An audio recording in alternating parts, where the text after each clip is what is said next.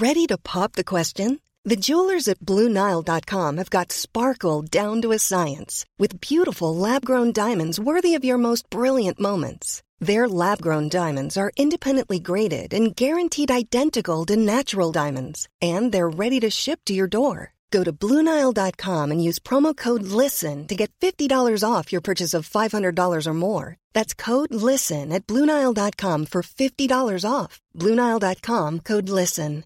Imagine the softest sheets you've ever felt. Now imagine them getting even softer over time. That's what you'll feel with Bowl and Branch's organic cotton sheets. In a recent customer survey, 96% replied that Bowl and Branch sheets get softer with every wash. Start getting your best night's sleep in these sheets that get softer and softer for years to come. Try their sheets with a 30-night guarantee. Plus, get 15% off your first order at bowlandbranch.com. Code BUTTERY. Exclusions apply. See site for details.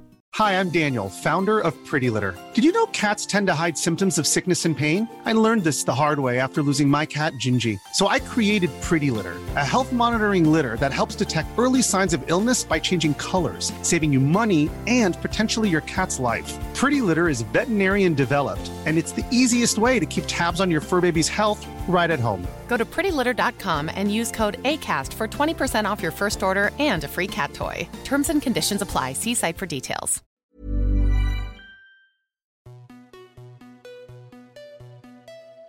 Bonjour à toi, chère auditorice, et bienvenue dans la saison 2 du podcast Parents informés. Moi, c'est Charline, la créatrice de ce podcast, dans lequel je te propose de l'information sur la grossesse, la petite enfance et l'enfance, sous forme de conversations détendues avec des intervenants spécialisés. En effet, pour chaque thème abordé, je cherche l'intervenant le plus adapté pour lui poser les questions que l'on se pose souvent en tant que parent, et je viens ici les partager avec toi. Un nouvel épisode est publié le mercredi toutes les deux semaines, et pour être tenu informé, tu peux t'abonner à la newsletter en m'envoyant un email à parentinformés@gmail.com. Si tu aimes ce podcast, parle-en autour de toi pour le faire connaître à tes amis ou à ta famille. La communauté Patreon du podcast permet de le soutenir financièrement en accédant à des contenus exclusifs. Si tu as envie de rejoindre cette communauté, tu peux t'abonner pour quelques euros par mois sur le site www.patreon.fr slash. Je te mets le lien dans les notes descriptives de l'épisode.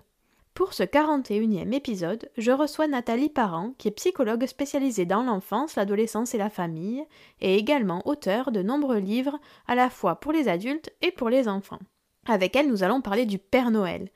Déjà, lors de la saison 1 de ce podcast, j'avais en tête cet épisode mais je n'avais pas trouvé l'intervenant idéal. Je suis donc ravie de pouvoir vous proposer cet épisode sur ce personnage qui participe à la magie de Noël, mais qui nous fait aussi nous poser beaucoup de questions en tant que parents. Car si pour certains faire croire au Père Noël est une évidence, pour d'autres la question des mensonges qui peuvent l'accompagner les fait hésiter. Dans cet épisode, on aborde la notion d'imaginaire, intrinsèquement présente chez l'enfant, des limites et de la construction de l'histoire qui entoure le Père Noël. On parle également du choix de ne pas faire croire au Père Noël et de ce que cela peut impliquer dans une société où ce n'est pas la norme. J'espère que cet épisode te plaira et te souhaite une belle écoute. Bonjour Madame Parent. Bonjour Charline. Et merci d'avoir accepté de participer au podcast. Ça me fait plaisir. Avec vous, on va parler du Père Noël. Mais avant, est-ce que vous pouvez me parler un petit peu de qui vous êtes, quel est votre métier, s'il vous plaît? Oui, moi je suis psychologue, euh, en fait, euh, depuis 1999. Euh, Et puis, avant d'être psychologue, j'ai travaillé en réadaptation physique. Donc, j'ai une approche globale pour la santé, autant physique que psychologique. Et euh, donc, par la suite, euh, en devenant psychologue, ben, j'ai travaillé avec euh, des enfants, des, adolescents, des adultes, des couples, des familles. Alors, c'est ma spécialité, l'enfance et la famille.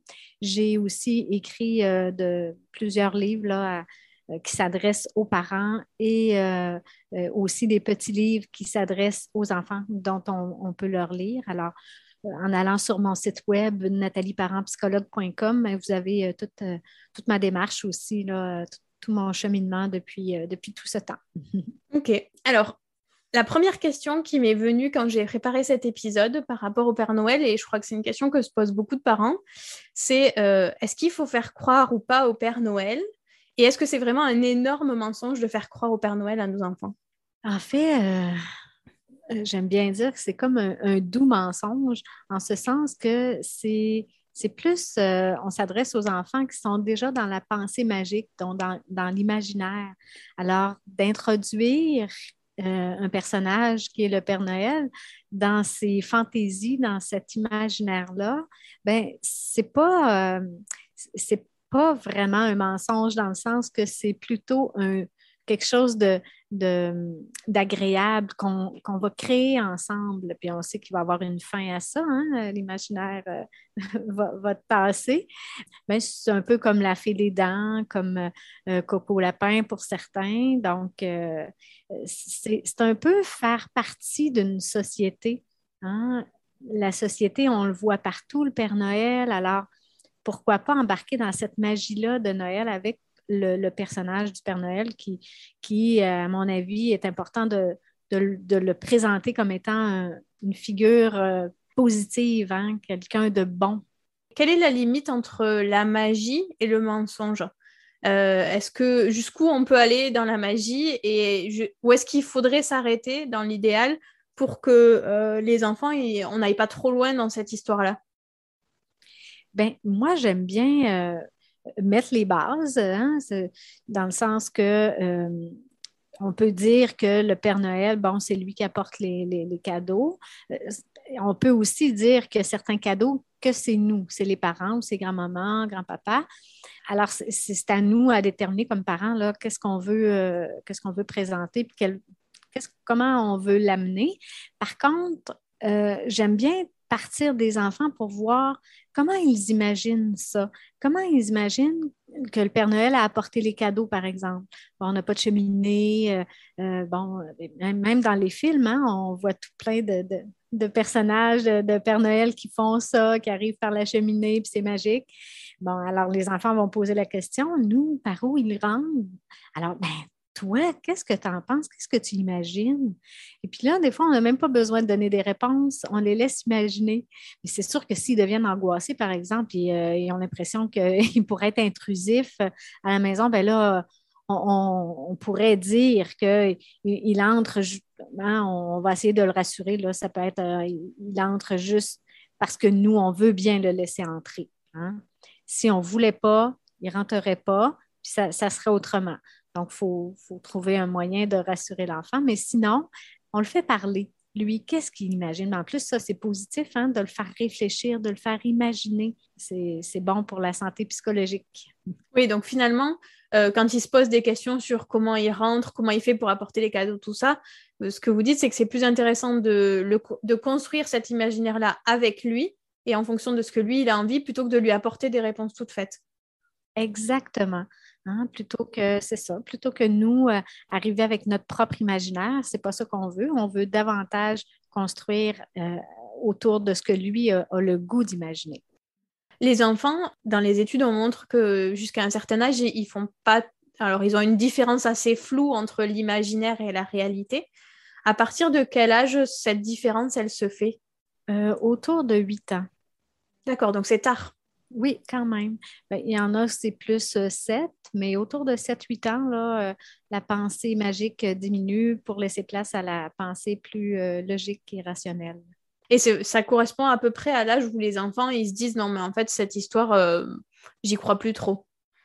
Exactement.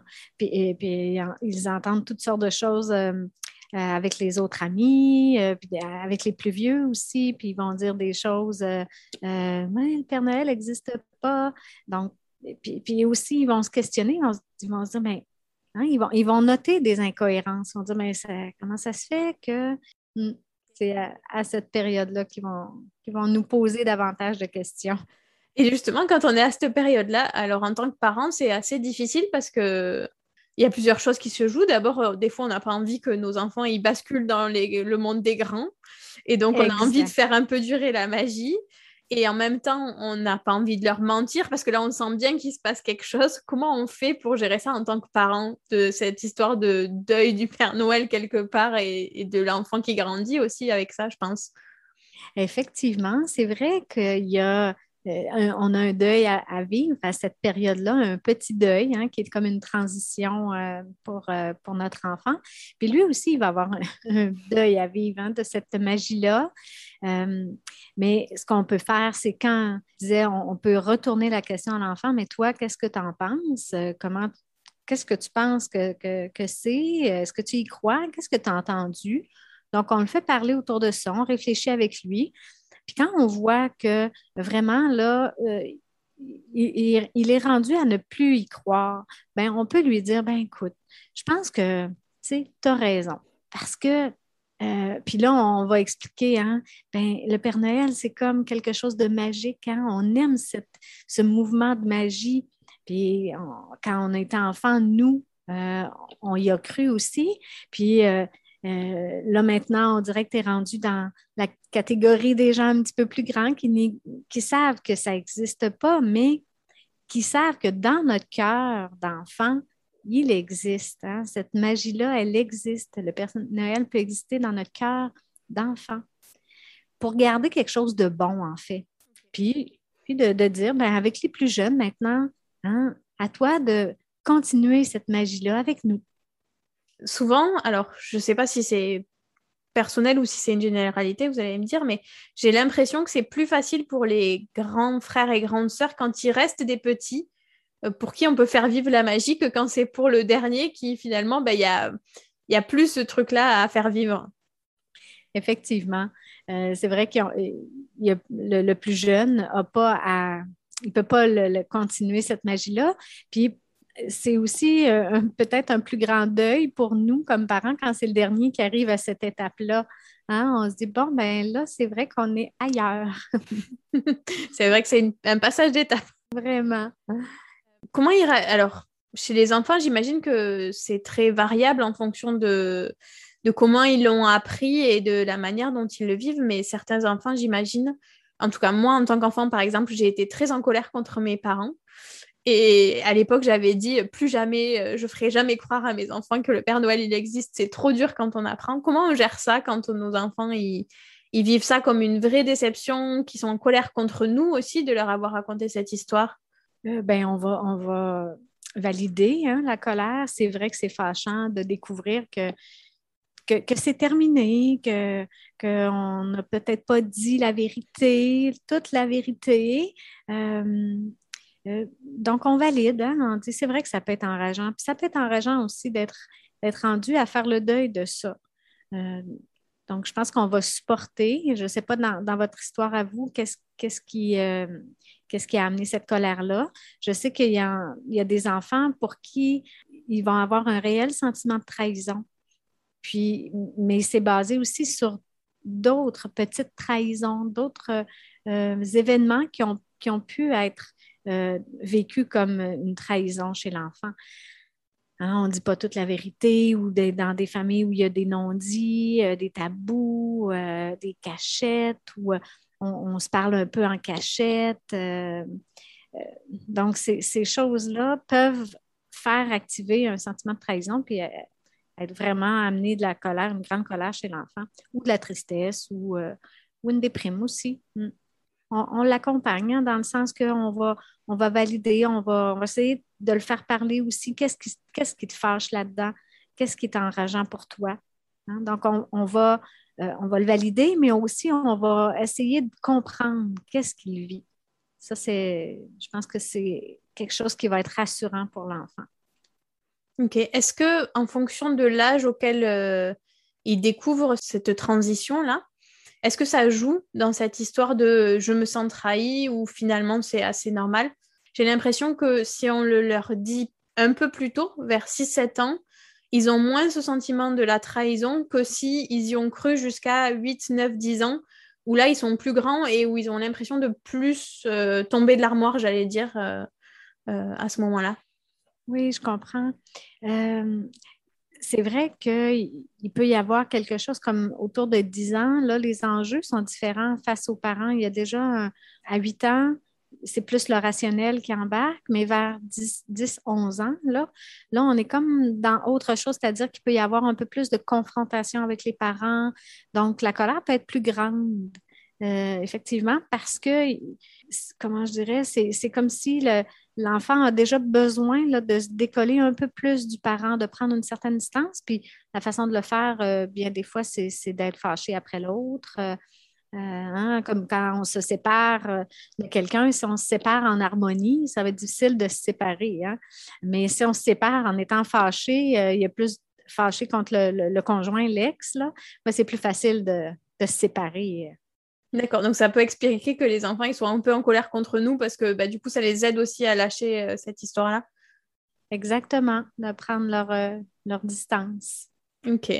Est-ce qu'il vaut mieux qu'ils l'apprennent, euh, par exemple, par les copains de l'école, ou il vaut mieux à un moment donné se dire, bon là, j'ai l'impression qu'ils en parlent beaucoup à l'école, je vais le lui dire de moi-même avant qu'il découvre tout par lui-même? Hmm, Moi, je dirais que moi, je préfère quand ça vient de l'enfant, quand il nous lance assez de, questions ou qu'il nous lance assez d'indices pour dire, ah, je pense que là, il est rendu là moi, je préfère partir de l'enfant plutôt que d'anticiper hein, ou de brusquer quelque chose où est-ce que l'enfant serait peut-être pas prêt à ça.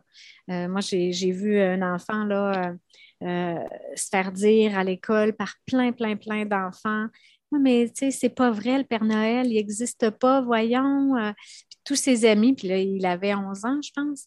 Et puis, arriver en, séance et de me dire, mais tu sais, là, Nathalie, moi, là, j'y crois au Père Noël. Les autres, ils n'y croient pas, mais moi, je le sais qu'il existe, d'être convaincu. Puis quand on connaît, quand on, connaissait son histoire, on pouvait comprendre qu'il avait besoin de s'accrocher à une figure paternelle positive, vraiment. OK, donc il vaut mieux les laisser aller jusqu'au bout de l'histoire et puis ça, ça vient plus, plus tard après. Oui, ça vient quand c'est prêt, quand c'est mûr. D'accord. À la période de Noël, on voit beaucoup de Père Noël justement. On en voit euh, parfois plusieurs dans la même journée, au supermarché, dans les spectacles, euh, etc. D'abord, qu'est-ce qu'on dit à nos enfants sur ces Pères Noël-là? Est-ce qu'il faut leur dire, ben celui-là, c'est une représentation, c'est pour faire plaisir aux enfants? Ou est-ce qu'on leur dit, mais oui, bien sûr, c'est le Père Noël? Et la deuxième chose, c'est parfois les enfants en ont peur. Qu'est-ce qui fait que les enfants, ils ont peur de ces Pères Noël-là? Ben oui, mais c'est vrai que c'est impressionnant hein, quand vous pensez à ça. C'est un gros personnage avec une grosse voix, des couleurs vives. Alors, chez les tout petits, euh, ça, éveille justement des, euh, c'est comme des sensations hein, visuelles, sonores qui sont imposantes. Alors, ça peut faire peur. c'est un personnage qui est vraiment différent de papa-maman. Hein. C'est pas quelqu'un qu'on voit. C'est comme les mascottes. Euh, des fois, ça peut faire peur aux enfants. Et en ce sens-là, je trouve que ça vaut la peine quand l'enfant a un peu peur, de, dépendamment de l'âge, mais pas à deux ans et demi, mais un peu plus tard, d'arriver à, faire la distinction justement entre les, les, Pères Noël qu'on voit dans les centres commerciaux versus le Père Noël qui, lui, apporte les cadeaux, qui, lui, est dans la magie. Hein, faire la distinction. Euh, puis on peut dire c'est un ce sont des personnages qui, euh, qui vont représenter, qui, qui, portent des costumes pour... Euh, euh, c'est un monsieur qui est déguisé en costume, comme un peu à l'Halloween. Mais j'aime bien, moi, faire la distinction. Déjà, ça fait en sorte que c'est moins épeurant pour les enfants. D'accord. Puis les enfants, puis en ce sens-là, les enfants qui ont peur, euh, puis à qui on apporte l'idée du déguisement, ben, on peut l'aider aussi en se disant, ben, veux-tu, on, va t'acheter un, costume de Père Noël, puis on, va se déguiser. Hein? Donc, on peut l'aider un peu en ce sens-là, comme à apprivoiser cette euh, crainte-là euh, du Père Noël déguisé. OK. Chez les, dans les familles qui ont décidé de ne pas faire croire au Père Noël à leurs enfants, est-ce que ça change quelque chose dans la construction de l'enfant ou pas du tout? Je ne croirais pas. Euh, je ne penserais pas que, ça change quelque chose au niveau euh, identitaire ou au niveau du développement de l'enfant. Dépendamment euh, si c'est que ça versus si c'est juste sur le Père Noël, ou bien si c'est à d'autres niveaux. Là. Euh, mais je suis certaine, dans un groupe d'enfants, pour avoir vu plusieurs groupes d'enfants, euh, quand il y en a un qui, euh, à qui on dit qu'il ne faut pas y croire ou que, soit qu'il n'existe pas ou ou carrément on ne fête pas Noël, mais ces enfants-là, ils sont vraiment, ils se sentent exclus, ils se sentent rejetés. Moi, je trouve que ça, c'est une grande tristesse. Là, hein.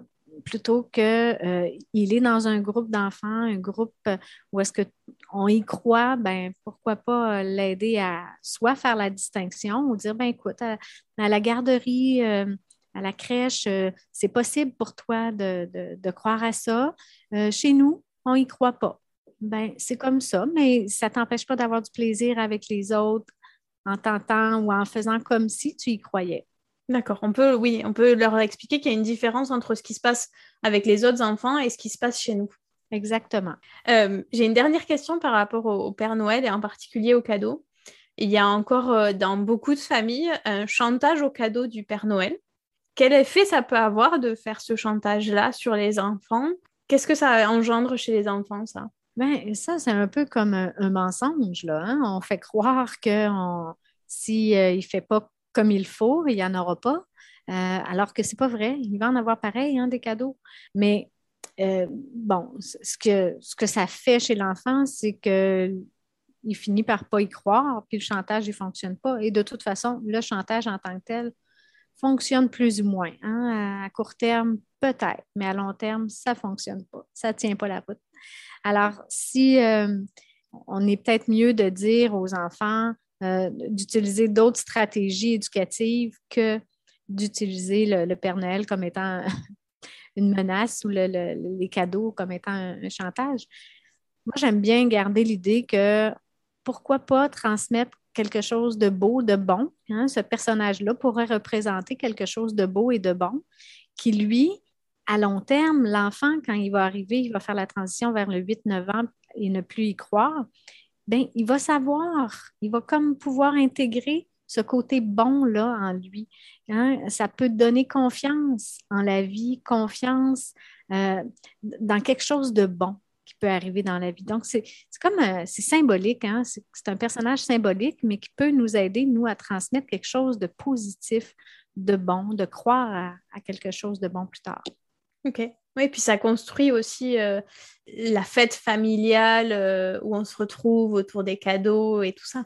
Absolument. C'est vrai que c'est beaucoup plus large que, que juste le personnage en tant que tel. Hein. C'est, la préparation à la fête, c'est, le plaisir d'être ensemble, d'être, de partager quelque chose de commun ensemble. Mm.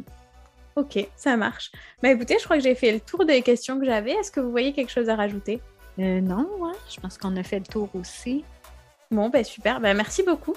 Ben ça a été un plaisir. Cet épisode touche à sa fin. À vous maintenant de construire la magie de Noël avec vos enfants en fonction de vos envies, vos limites, mais surtout avec beaucoup d'amour. Pour retrouver les livres écrits par Nathalie Parent, rendez-vous sur son site internet natalieparentpsychologue.com. Je vous mets le lien dans les notes descriptives de l'épisode. Et si vous êtes à la recherche de jeux, de jouets ou d'idées cadeaux en tout genre pour vos enfants, vous pouvez écouter l'épisode 15 que j'avais fait l'année dernière avec Magali, qui est psychomotricienne et qui nous avait donné des idées en fonction de l'âge des enfants. J'espère que cet épisode vous a plu. Pour recevoir une fiche résumée de cet épisode et de tous les autres de la saison 2, allez vous abonner sur Patreon en suivant le lien dans les notes descriptives de l'épisode. Si l'épisode vous a plu, parlez-en autour de vous, à vos amis qui pourraient être intéressés et sur vos réseaux sociaux. Parlez-en également à votre sage-femme, votre médecin généraliste, votre pédiatre ou tout autre professionnel qui vous accompagne afin qu'à leur tour ils puissent en parler à d'autres parents. Vous pouvez retrouver tous les épisodes ainsi que leurs notes classées par âge et par catégorie sur le site internet www.parentinformé.fr. Rendez-vous au prochain épisode et d'ici là, prenez soin de vous.